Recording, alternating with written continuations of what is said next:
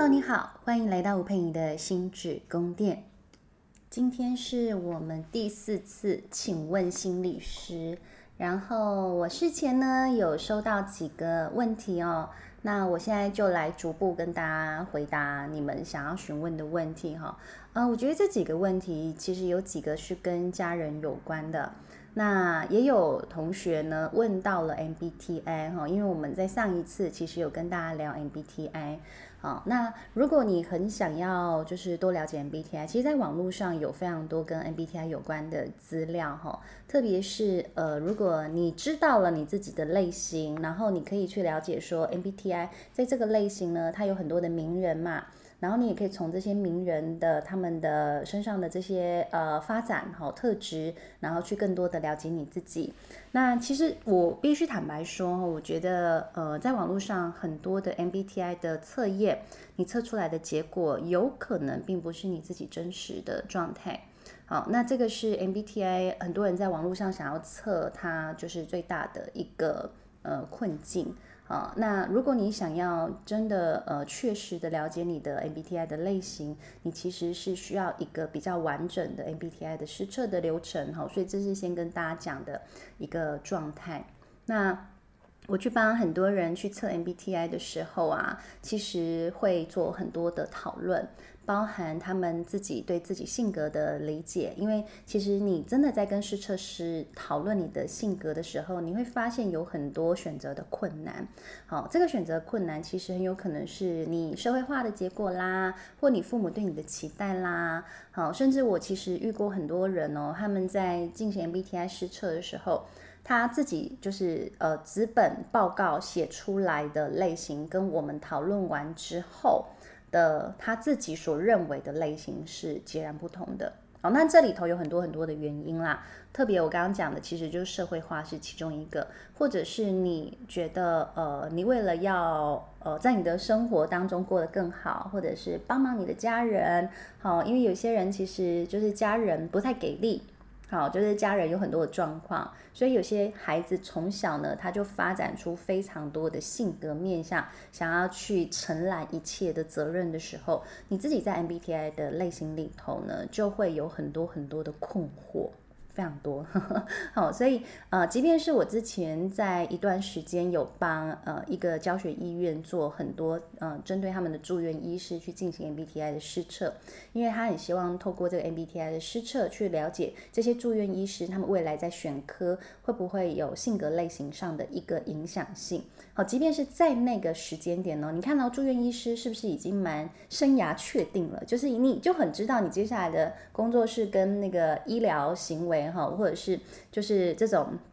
医疗服务业，或者是呃跟医疗相关的专业哈，可能也是研究啦，好，这些其实都相对来说是很生涯确定的一个职业的时候，你却发现他们还是会有很多他们性格上的困惑。好，我在。呃，他们那一群人大概是大概二十五岁左右的，就是非常年轻的住院医师哈。他们大概也还是会有呃两成左右、两三成左右的人，他们对自己的性格是有一些迷惘的。那你说这常不常见？这其实非常非常非常的常见。好，所以我才会说最好找到一个试测师陪你去好好的讨论，避免你对你自己的性格类型有一些误解。好，我觉得不是只有 MBTI，所有的测评工具它都会有这样子的一个呃风险存在。这也是为什么他们需要训练试测师，好，就要去排除掉这一些我们对自己误解的风险。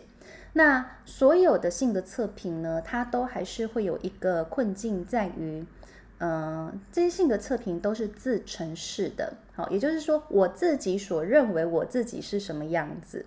好，那如果你自己认为你自己就是一个，就是大家不不不这么同意的，例如有些人最常见的就是啊，我觉得我蛮安静的啊，然后他朋友在旁边看，就非常狐疑说，Hello。什么叫你觉得你很安静？好，所以这就是一个很大的困境啊！如果你对你自己的认识跟跟其他人对你的观察是很不一致的时候，那你你其实在这个性格类型的工具上，你就还是会有一些就是有有一些误解的存在，好不好？好，那有那个同学问我说，可不可以介绍一下 ISFJ 哈？那我跟大家介绍一下，网络上其实很多资讯啦哈。ISFJ 呢，它基本上是一个内向的，然后呃内向型的，然后它是比较实感的，也就是比较务实的。然后 F 呢是 feeling，也就是它是比较情感导向，以关系为导向。然后它是 J，好，J 呢是一个比较结构性的人，比较有组织的人。所以这四个呃字母组合起来呢，呃，简单来说，我就会给这个人一个定义，叫做他是一个最温柔呃坚实的后勤部队。好，就是他是一个呃会让人觉得很靠谱。但是他不是一个张扬的，他也不是一个比较就是会发号施令的人，他也不喜欢做这样的角色。但他却是一个，当团队里头有人跟他说：“哎，那个你可不可以帮我们大家，呃，明天办一个就是鸡尾酒会，哈，或明天办一个迎新，啊，或帮我们找什么样的餐厅，好，等等的，就是这种图，呃，你你交办给他某一件事情，你会发现他会非常。”呃，温和的、靠谱的，把很多事情的很多的细节张罗得非常好，然后他会照顾到很多人的需求的这一种特质，所以这类型的人，你说他在职场上会呃会倾向长什么样子哈？他其实就会是一个呃。就是我觉得很强大的后勤部队啦。好，那他如果从小到大，从小哦，你去看，他很容易就成为呃学校班级里头的干部。那除了呃，可是他干部可能他不一定会当班长，他可能会当副班长，呵呵，就是班长可能都让别人当，好，因为班长可能是一个比较会喜欢或需要发号施令，可是副班长可能就是呃，就是当班长不在的时候，他出来呃帮个忙，好，或者是呃班长有一些事情需要再麻烦他，或其他人有一些事情要麻烦他的时候，他就很乐意来当这样子的一个组织者。哦，那所以这一类型的人，我也常觉得他是一个很厉害的 organizer。好，他可能会，呃，他的工作可能也会跟这种专案的处理跟安排，哈，或者是专案，呃。专案里头当那个可可能我们所谓是所谓的那个 project lead 好，他会当 project lead，然后他会去跟很多人沟通协调，然后去了解每一个呃部门也好，或每一个单位的人，他们是不是有什么样的就是需求，个别的需求，然后他可以提供非常个别性、客制化的一个需求的帮忙。对，但是呢，他们也是蛮有原则的，因为他有 S 加 J 哈这样子的一个性格的组合，所以 S 加 J 的性格组合，其实他们还是会在某些情况下会会会遵照某一些大原则。好，也就是说，你不能 always 跟他说啊，拜托啦，我我想要提早下班哦，我要赶快去接孩子哦，等等，你你你你就是这种 always 跟他打感情牌，然后不去做某一些事情的时候，他可能还是会很温和坚定的跟你说啊，我也知道你有为难，可是我们的团队的事情就快要赶不出来了，哦，所以你可能还是要赶快想办法来处理这件事哦，好，所以所以我觉得他的靠谱其实是这个部分，会让人觉得说他。呃，有时候其实蛮好说话，但是在某一些很重要的时间点，他还是蛮能够去踩住某一些就是坚持的界限。好，那我其实之前就有写过一篇文章哦，如果大家有印象的是的话哈，是当时候陈时中。好，我觉得陈时中他基本上就是一个蛮符合 ISFJ 的这样子一个性格类型，你会发现他很靠谱，他讲话徐徐的、慢慢的，不会去。呃，张牙不会去，也不能说张牙舞爪，就是他不会去讲那种我们说抓人眼球的，就非常的内敛。然后他讲的话里头，你会发现其实是很温柔的，然后会去照顾到很多人的一些就是情感上的需求。等等的，然后他也会在呃某一些情况下，他很坚定自己的立场，所以他其实帮忙那段时间，其实帮忙呃大家做了很多就是坚守国门的这些原则性的的动作，好，但你你去发现，其实呃 ISFJ 他可能真的就很难当所谓的那种就是我们说冲锋陷阵的人，他不太是那种冲锋陷阵的，他比较会是更更容易当一个呃幕僚型的人。好，然后或者是后援型的人，他会比较喜欢这样子的工作，所以他不是太喜欢那种冲锋陷阵的那种不断的去开发客户。但是如果你跟他配合，你是一个冲锋陷阵的人，然后他会是在后端帮你把很多客户关系维系的非常好，因为他会很容易就说哦，我知道这个 A 客户他啊、他小孩什么时候要生日啦，他小孩喜欢做什么事情啦，哦 B 客户啦怎么样怎么样，然后你会发现他他把很多客户的某一些很细致的需求，包含可能客户的生日啦，哈、客户的很多描摹的地方啦，然后边边角角的地方啦，他其实都可以。照顾的蛮好的，而且他会很逻辑的，就是我们说客户管理的那一些，就是资料档案的归档，他都可以就是整理得非常的好，好，所以我觉得他他是一个非常非常适合做这样子工作的人哈。那如果嗯你是这样子类型的人呢，我们说嗯，这个 ISFJ 哈，他在情感上呢，可能也是相对我们说比较嗯温和跟比较传统型的。好，也就是说，你如果想要去追求一个 R S F J 的人，哈，你就要遵循传统，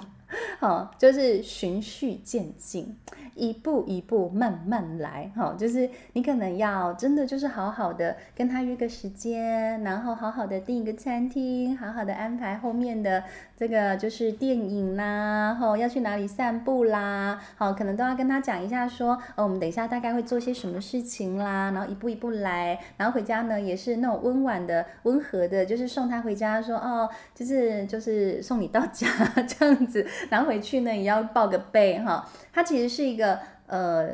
就是蛮能够，我我们会说哈，就是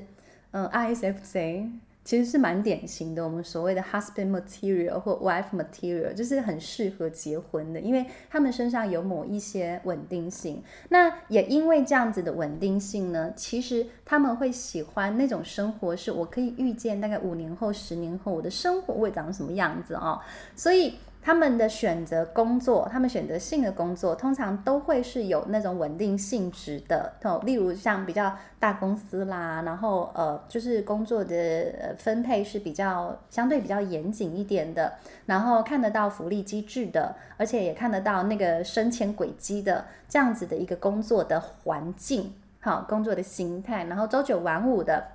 哦，不论是不是朝九晚五，而是他要能够很清楚的能够掌握他的时间的，好，不是那种突然被塞说你呃下个礼拜就飞去香港，哈，然后再下个礼拜你就要飞去哪里，哈，不是那种就是很突然这种机动性，然后高度的变动性的，其实对他们来说，他们觉得这种就是变动性对他们而言会。呃，比较挑战一些，好，然后那种稳定感跟稳定感没有不足够的时候，他们的焦躁性就会很高，好，所以如果你是这种类型的人，你其实要很知道，你需要那种呃很有规律性的生活模式，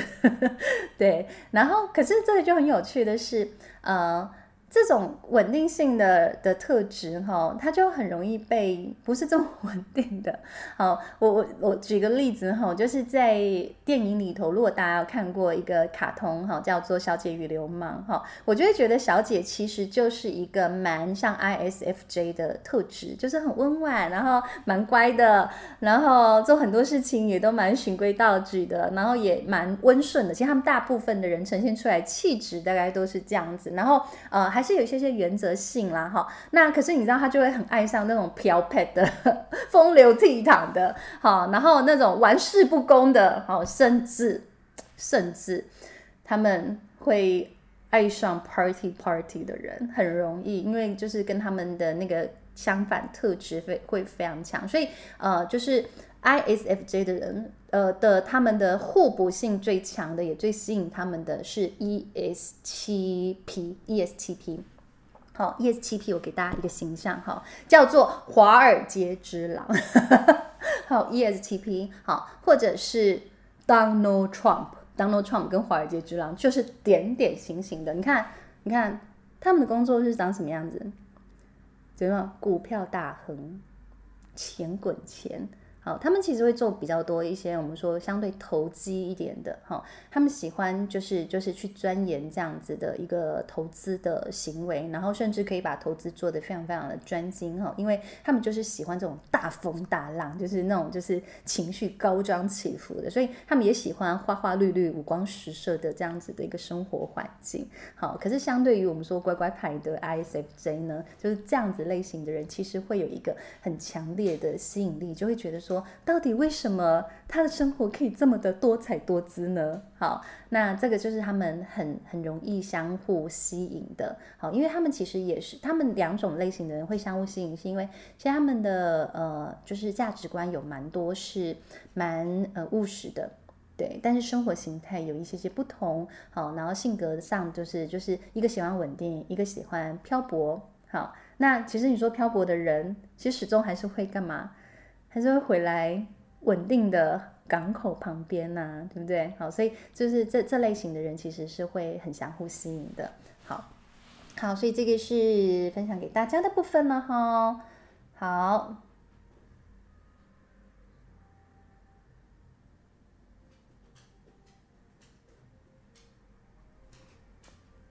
好啦，我尽量来回答大家的问题哈。呃，好的，哇，我这个问题我回答这么久啊，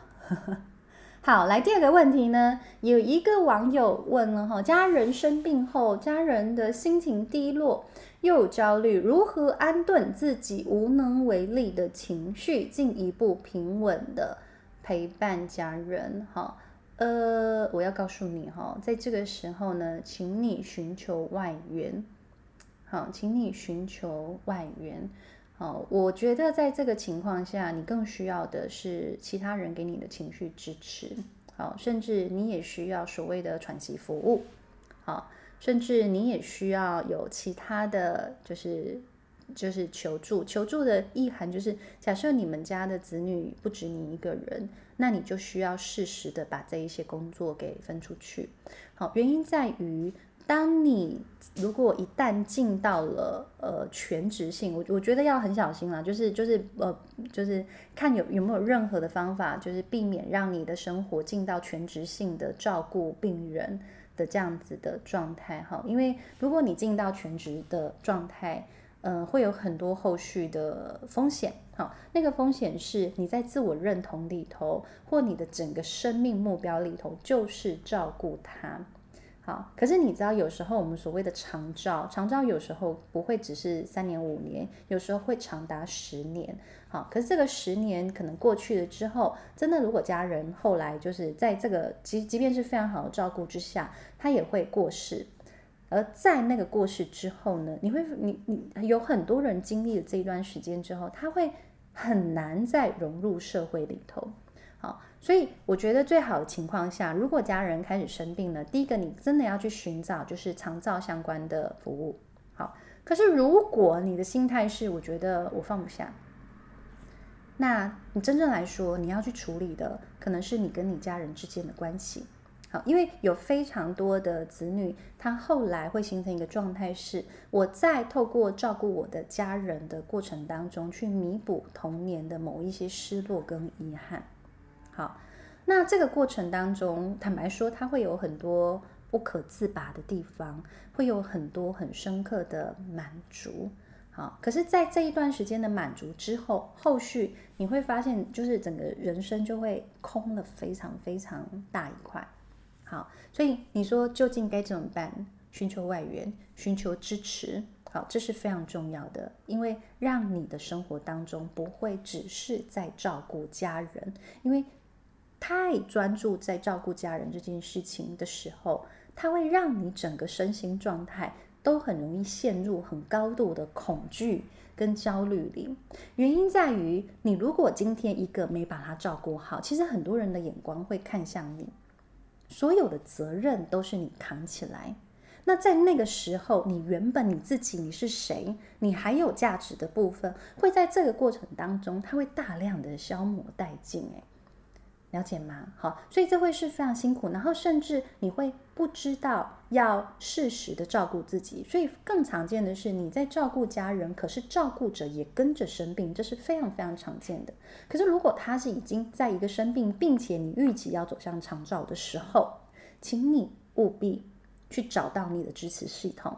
好，请你务必把这一些照顾性的责任是能够好好的分摊出去，或者是不论是寻求政府的支援，或者是寻求呃呃我们说那种日间照护的这样子的一个资源等等的，这都是非常非常重要的，好不好？好，我想其实这个状态哈，不会只是我们这个同学会遇到的，是接下来的五年、十年有非常多人哦，真的是当我们的父母年迈的时候。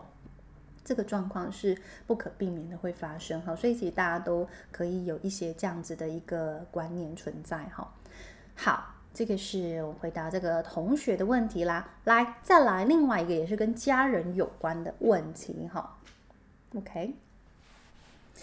呃，面对家人的负面情绪和压力，造成我不太想回家，却又希望可以。与家人建立良好的关系，该如何沟通？很难解哦。好，我会说这个问题，我觉得蛮难解的。好，呃，给大家先给你们一个观点哦。情绪不好，关系相处就好不了。好，所以意思是，如果你的家人情绪不好，好，请不要期待他。自己情绪会变好，然后来对你好，哦，就不要有这些期待了。除非，好，除非他有办法自己看见自己情绪不好，愿意去寻求帮助，愿意去看医生。好，一样，我回来一个原则，请不要尝试去改变你充满负面情绪的家人，因为当你在试图改变他的时候，那正意味着。你觉得他这样很糟糕，一个已经情绪很不好的人，你一直改变他，他只会情绪更不好，他不会感受到你对他的温柔跟关怀，不会。所以你说怎么办？好，最重要的事情是，我们要真正的改变一个人，请你成为他的影响者，也就是，请你试着先让自己过得好。你现在你自己觉知到你有什么困难，请你先去处理你自己的困难，然后让你的生活过得好。然后当你的生活过得好，你可以在这个轻松愉快的过程当中，你用一个完全不同的心态去面对你的家人的时候，他才有可能被你影响。如果他现在觉得你就是一个，就是，呃，他说什么你就做什么的小孩，或者是他就觉得你就是一个假设啦，最常见的就是你是个不成才的小孩的这个情况下，基本上他如果都认为你是一个没有这么棒的孩子，你跟他讲的任何话绝对是入不了他的眼。好，那你说怎么沟通？好，你如果你的状态好不了。你还是想要跟他沟通，那我只能告诉你，有一个方法还是可以。那个方法呢，叫做用痛苦去连接痛苦。你要知道，一个在负面情绪当中的人，很容易进到受害者情节，很容易觉得全世界都亏待他，所以他已经在痛苦的状态里的时候，他看不到其他人的痛苦。好，而你要叫他改变，那代表你现在好像状况还不错哦。你在上面，你要拉他上来，所以他会觉得哦，你根本就完全不懂我的痛苦。所以有另外一个方式啦，哈，就是你也可以跟他说，你到底有多痛苦。哦，你看负负得正，好，负负得正，你说有没有效？好，我跟你讲，有些情况它真的很有效，但我相信大部分人不会想要一直尝试。好，我真的就有案主，他就跟我分享说，他就是就是在被男朋友分手的时候，他非常非常痛苦，然后那个痛苦真的是会痛苦到想要毁灭对方。好，那我后来就问说，那是什么让你停下来了？他就跟我讲了一句，好，他就说，因为我那时候看到我的男朋友告诉我说，你不要再这样子了，你这样搞得我也很想去死。你知道这个话，其实真的你听了会觉得非常非常的心寒哦，因为呃，这个其实是非常呃负面的情绪状态。好，而且这这这代表的是，其实他们两个的关系已经在非常不健康，而且是生彼此都是生病。其实这这这如果都会讲这种话，但是两边的人都已经是那个忧郁非常的严重的情况，才会讲这样的话。可是你知道，就是因为讲这句话，好，这一个原本想要就是大肆破坏的的案主，他才觉得说，OK，我好像应该要收手。好，为什么我我要把一个人的生命搞得呃这么凄惨落魄呢？他才觉得他好像需要停下来。好，可是我想，其实大部分的你们不会想要这么做。好，你你，但是但是我跟大家讲，很多人还是会这么做。很多人看到你的家人负面情绪很糟，然后你就会有一个冲动，你想要过得比他更糟、更糟、更糟几百倍。用更糟几百倍来去显示你对他的忠诚，意思就是说你过得不好，我也不敢过得好。好，这其实是真的是有这样的心理机制。好，但也有可能是他已经就是负面情绪很糟糕了，可是你可能也会用负面情绪来情绪勒索你的家人。好，那这样子的关系其实就会越变越呃越往一个就是就是生病的状态去走。好，所以你说怎么办？求助。你要求助，因为你会被家人这样子的关系困扰这么久，代表你已经用尽各种方法。好，请你彻头彻尾的去了解你自己的状态，去了解你整个生命的状态，然后怎么样让自己真的往你想要的那样子的人生方向去走。然后你开始走了之后，你再回来看你的家人，你就会发现，哎。好像他们也有一些些不同，你跟他们的这种心理的距离拉开一点点，你开始不会 always 去想他对你讲的是什么的时候，你的你你们之间的关系才有可能真正的开始松动，OK 吗？所以我必须说，这是一个颇长的时间啊，如果你要调整，它会花上你，我觉得至少也要一两年，一两年真的是快哦。好不好？好，就是要提醒一下大家哈。好，接下来有一个非常有趣的问题哈。有一个网友问我说：“常常对人呢，很快就没有喜欢的感觉哈，不知道怎么办？”好，这是一个非常有趣的问题哈。我不知道大家有没有这种感觉？你会不会很容易看到一个人啊，好可爱哟，可是过没多久你就觉得你不喜欢他了？有吗？大家会有这种感觉吗？还是只有这个网友自己有这样子的困扰呢？好，如果你自己也有这样的困扰，你可以来跟我说一下哦。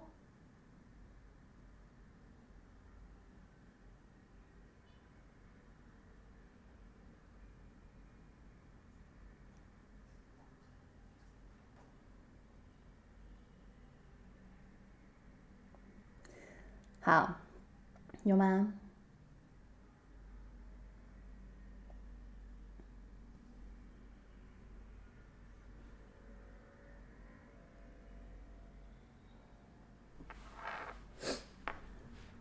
好，我来回答这个问题喽。如果你很快就对喜欢的人没有感觉哦，那我要请你好好的检视你自己的视框，因为那通常代表了一个状态是，你对待你的亲密关系容易有一个减分的原则，也就是你跟他相处，你开始会去挑他的毛病。你会开始去觉得，哦，原来他跟我想的也没有很像嘛，哦，他也不过这样而已啊。好，意思就是说，你很容易去看到他不够好的地方，容易挑剔，然后你就开始扣分。然后对你来说，他可能一开始也许就是八十分左右，然后你扣扣扣，可能七十分不到，你就会觉得，哦，好像就没那么喜欢了。OK 吗？所以这是你个人视狂所导致的，你在情感关系里头非常容易有这样的状况。那也在意味着是，可能在你的生活里头，你真的要重新思考的是，你看不看得见身旁的人的好？你能不能去欣赏其他人跟你不一样的地方？你可不可以去感恩其他人对你各种的小小的付出？这个很重要，因为当你有能力去看见，有能力去肯定，有能力去欣赏，你对人的相处才会是进到所谓的加分原则。也就是在这个加分原则里，你会发现你跟这个人相处，你会越来越喜欢，越来越开心，然后越来越幸福。哇，好多人给我哭哭脸哦，跟笑脸，跟爱心是怎么了？你们觉得从来没想过这个方向，对不对？好，这真的真的很重要哦。哈如果你很容易有这样子的状态啊，我也会说。你可能在一般的人际关系里头，你也很容易就啊，算了，不要跟这个人往来了，然后你会切断关系。好，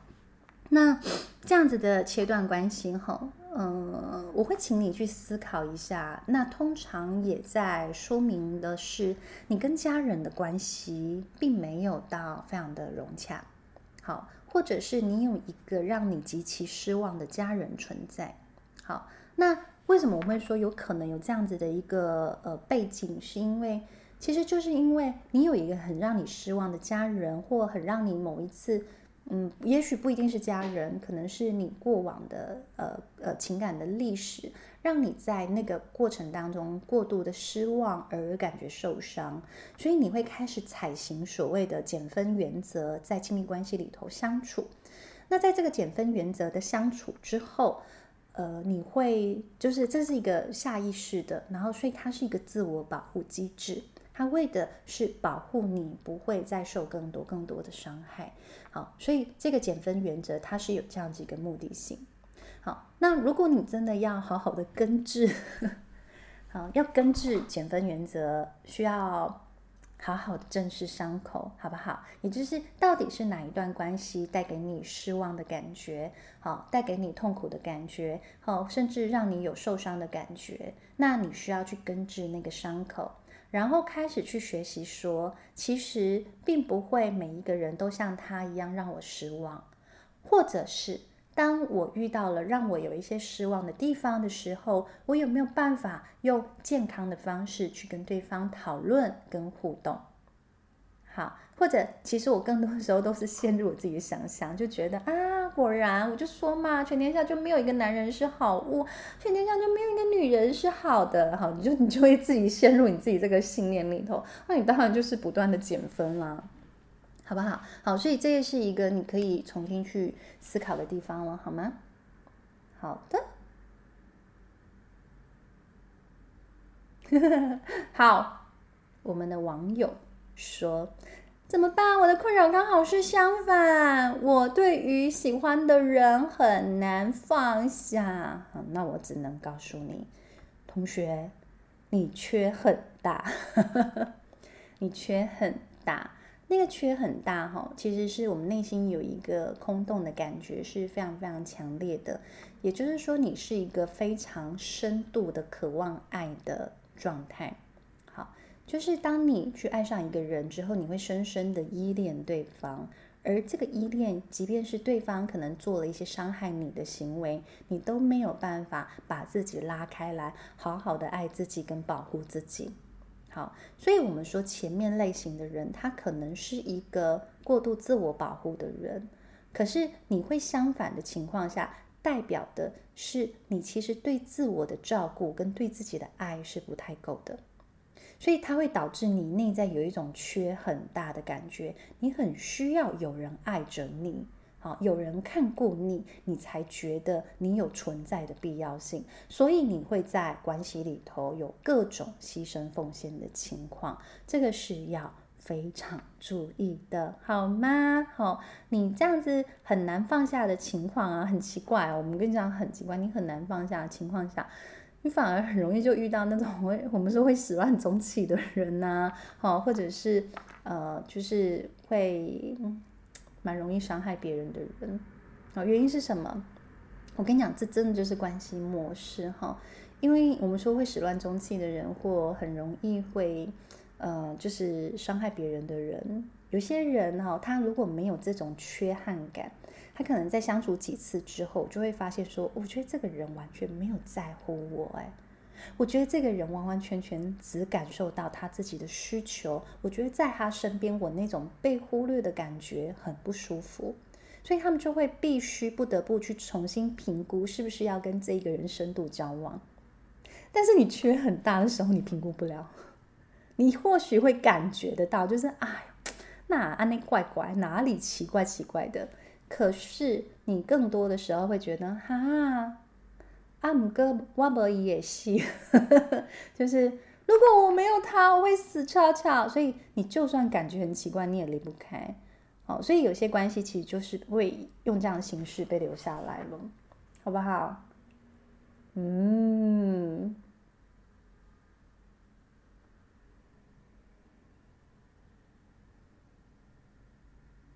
好，我发现很多同学陆续问了问题，哈。好，来，我们再来一个网友的问题，哈。心理师、心理咨商师在台湾饱和了吗？会不会工作不好找？呃，不会。我们纯真、优秀、能力好的心理师，好，我们最近也在那个。呃，争呃全职的全职的实习心理师哈，如果大家有兴趣，欢迎到爱心理的官网。好，那我们也在征求，就是喜欢做心理课程规划的心理师，好，加入我们的团队，好不好？好，呃，你说会不会工作不好找？我告诉你，绝对不会。如果你能力很好，不会有这个问题。好吗？好，心理需求呢？好，心理咨商的需求，在未来的十年，我是非常非常看好的。原因在于心理健康的意识抬头，有非常多人开始觉得，他如果呃现在的心情状况或情绪状态不好，他花了一个月的时间好好去看心理咨商，他状况好很多，你知道吗？这会省掉你非常非常多的心力。而你知道，其实在我的心。我的信念里头是每一个人他都有他的天赋特质，他如果好好的专注在他的天赋特质上，他可以创造非常多，好，不论是对社会的贡献，或者是创造很多的金钱收入。所以心理智商的帮助在于什么？帮助你。把你解不开的结好好的梳理清楚，甚至清理干净，然后让你大量的节省心力。因为情绪不好的时候，你这个人会很快就没电，好不好？或者是你身上有很多的，呃，我们说就是过往的创伤也好，或者是各式各样的人间烦恼，好，它会大量的挤压你这个人的 energy，你的精力状态。所以你精力不好，你根本不用时间管理，因为你很快就没电。你想要原想要做什么事情，都力不从心。对，所以心理咨商帮忙，其实在这个地方。好，所以如果我们呃，我基本上我觉得有非常非常多人在在提倡心理健康，好，并不是真的 always 要求大家去做心理心理咨商。好，因为其实有很多人他真的就是一点就通，有很多人他不断不断的找答案。但是他还是会找不到答案，有很多的情况是这样，所以其实有时候去找到一个跟自己适配的，你觉得他懂你的，他可以陪伴你去很安全的去探索你的人生的课题，去帮你把你现阶段已经困惑了好一段时间的问题给解决的话，那其实对你的生活的，你知道，就是那种往前走的感觉有。创造力的感觉，有生产力的感觉，其实对很多人来说会，他会觉得这个生活是有一种节奏跟满足感的，OK 吗？好，所以并不是，当然我们并不是说，我们不是要求我们每一天，好，一年三百六十五天，我都要是一个精力充沛的状态，不需要。好，可是重点就在于，就是你没有精力充沛，你在一个情绪陷落的状态里头，你也可以觉得 OK。It's okay，然后我相信我接下来还是可以让自己过得很好。那我告诉你，你就没有困扰，OK 吗？你还是生活在你想要的那个轨道上面。好，所以我有没有办法做，就是去我们所谓心想事成，或我有没有办法，我想要规划什么样的人生，我想要过什么样的一个生活状态，我陪着我自己去走。的那一种感受其实是非常重要的，因为它其实带给你一种我们说生命的满足感也好，或生命的意义感。好，所以我会说，我呃很看好啦，我只能说，我真的很看好。那呃，我们自己哈，我跟大家说，哦，也不藏私哈。呃，我们在二零二一年的时候，在大安区设立了心理咨商所。好，那我们这样子统计下来，到二零二二年哈，我们自己哦，我不有点不确定，好，大概二零二一年到二零二二年哈，我们的就是我们收的案量，好，大概其实成长了四成，好，一年的时间成长了四成，好，二零二二到今年二零二三，哦，二零二三更不用讲了，因为二零二三多了政府的一个呃年轻族群的补助方案，好，所以案量又。又真的就是 double，好，所以呃，这个案量大概也是就是五成左右，好，所以你看每一年大概是这样子的一个增长的幅度哈，在大安区，好，但其实我觉得这样没有到非常多哈，因为其实我们就是爱心里的咨商室其实没有到非常的多间，好，所以其实有很多时候我们的一些晚上的时候有很多个案就说啊怎么办，没有空间啦，排不进来啦，哈，所以你说会不会找不到工作？好，你能力不好。好，或者是你呃，就是专业不足，却没有在进修，哈，或者是你觉得你想要毕业之后就呃赚钱，就没有在进修，那我会跟你说，你会很容易找不到工作，呵呵，因为心理咨商是一个非常容易消耗的呃工作。它会很容易一段时间，你就觉得你需要进修，你需要去呃受到一些滋养哈，不论是被老师滋养哈，或者是被同才同事们滋养哈，所以呃心理智商要有自己的一个群呐哈，然后要有一自自己的一个学习圈，好，这是很重要，然后要呃张大人说尽量尽量能够养成一个呃喜欢阅读哈，或者是。呃呃，就是一段时间，你就会觉得你会想要有一些学习的这样子的特质，你在心理咨商产业，你才能够觉得好像待得比较呃舒服一点，好不好？好，所以不是哦，我觉得我坐在那里，我跟着大家聊聊天，好，我就可以赚很多钱。我跟你讲，绝对不可能，绝对不可能。好，那个我坐在那里聊聊天，就像我们今天这样子，我坐在这里跟大家聊天，好，里头其实是非常多的经验跟知识。好，就是这这其实就不是一般的聊天有办法做到的情况哈，所以它里头是有很多很多层层叠叠的训练啦，好，所以我我我们说呃找到工作，好好相信你自己，好，其实我我我印象好深刻，我大概在。呃，十几年前，真的是十几年前的时候，我有一次哦，我就坐火车，我在我忘了我去哪里，我应该是去彰化，因为我是彰师毕业的嘛。呃，我去彰化的时候，我就坐了那个火车，然后旁边就有一个欧里桑，欧里桑哈，大概五五五六十岁的一个欧里桑，他就跟我聊天，聊起来了，然后他就说，哎。妹妹啊，啊你是念什么的啊？我就跟他说，哦，我念心理智商啊。好，然后他说，啊，心理智商，你知道那时候那个时期，哈，就是心理智商还没有，就是很夯，哈，或者大家对心理智商还是有很多的那种污名化的感觉，好像觉得就是应该是忧郁症很严重啦，哈，或者是啊、你精神有问题，你才会去做心理智商，有很多人的污名化是很强烈的，然后就说，哈。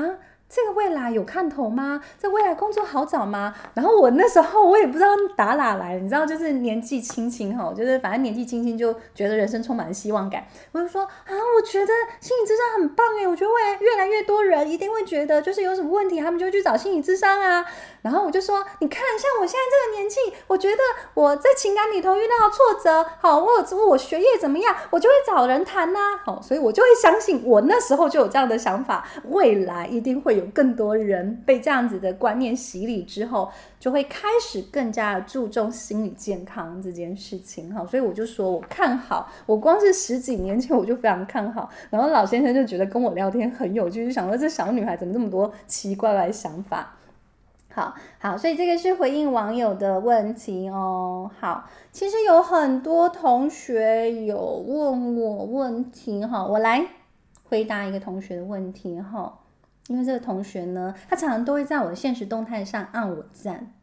好，这个同学说：“老师您好，请问同时爱上两个人是正常的现象吗？已有稳定的对象却喜欢上另一个人，时常感到罪恶感又无法控制，只能一个人消化这种不可告人的烦恼，该怎么面对这样的自己？”来，我告诉你，正常。爱上两个人正常，谁敢跟我说你从来没有爱过两个人？谁敢告诉我？好，但大部分的情况下，我们不一定好，在社会化的情况下，或者是我们担心失去关系的情况下，我们确实不会把我们喜欢另外一个人的状态完全的展现出来。哈，除非你的另一半就是那种嗯骂不跑的，好。所以我们说惯性出轨为什么是这样子的情况？就是他其实就是他就是真的喜欢上两个人，可是他觉得哦，我喜欢上两个人，我另一半也不会因此就走掉，然后我也没有需要因此付上什么代价，我还是可以持续保持开放的去喜欢其他人。好，可是我想，其实你如果要深入的探讨啊，你可以回来想一个东西，叫做喜欢到底是什么感觉？喜欢到底是什么状态？好，其实有的时候是一种，我觉得它可以满足我另外一个层次的需求。好，例如，呃，有些人他给你，他可以给你财务上的安全感；有些人他可以给你年少轻狂的刺激感。你说你会不会同时爱上这两个人？想清楚再回答我。想清楚，你会发现，好，除非到有一天你发现，如果我失去财务上安全感的这个伴侣，他真的要跟我分开了，我相信到最后你还是有很高的可能性，你还是会回到财务上的安全感。好，那一个跟你追求刺激的人，你会觉得是一种生活的调剂。好所以意思是什么？我们喜欢上一个人哦，我觉得这真的是很值得思考。因为我我我也就是因为常常处理大家那个情感纠结的问题嘛。哦，喜欢其实有时候就是他在某个部分满足了你的某一些幻想。好，可是有时候你非得要人生当中的，嗯、呃，这问题很重要。你非得要人生当中的每一个幻想都被满足。才可以幸福吗？这问题很难哦，而且我跟你讲，我没有正解哦，我只是提供给大家去思考这个问题。好，你生命里非得要由这一个人提供给你这种年少轻狂的刺激感，你才会幸福吗？你才会觉得你的生命被滋养吗？嗯，懂那个意思吗？所以。也就是说，也许你会很容易喜欢上两个人哈，那代表的是你内心里头的有某一些需求，你很需要不同的人从他们去做的行为里头，让你感觉你是幸福的，你是快乐的。可是有很多时候，你想要的那个东西，好，如果你知道，你也可以为自己去做到。你就不一定需要这一种喜欢的感觉，让这一个人带你去体验年少轻狂，然后你的生命才会变得完整，不一定。了解吗？所以我才会说，喜欢的感觉有时候它可以控制，但大部分的人并不一定知道怎么控制。你说要移除你对这个人的喜欢，我告诉你，心理学上是真的做得到，但你愿不愿意？有时候就是。你愿不愿意？因为如果你呃愿意这么做，那代表的是你要负担起那一个满足自己的那一个责任感。好，所以甚至现在你告诉我说，老师，我告诉你，我财务上我自己非常有安全感，我的家族给了我遗产，而且我很会赚钱。我告诉你，就不需要那个财务安全感的另一半。了解吗？你就不会需要，你也不会一直保有这样子的喜欢感。好，除非他满足了你另外其他的东西。好，例如他满足了你非常的温柔体贴哈，always 都在哦，等等，那又是另外一个层面。好，所以就不会只是财务上的安全感。好，所以如果很多人因为财务、因为面包而结婚，好，然后很很快你就会发现他们之间他就觉得没有爱了。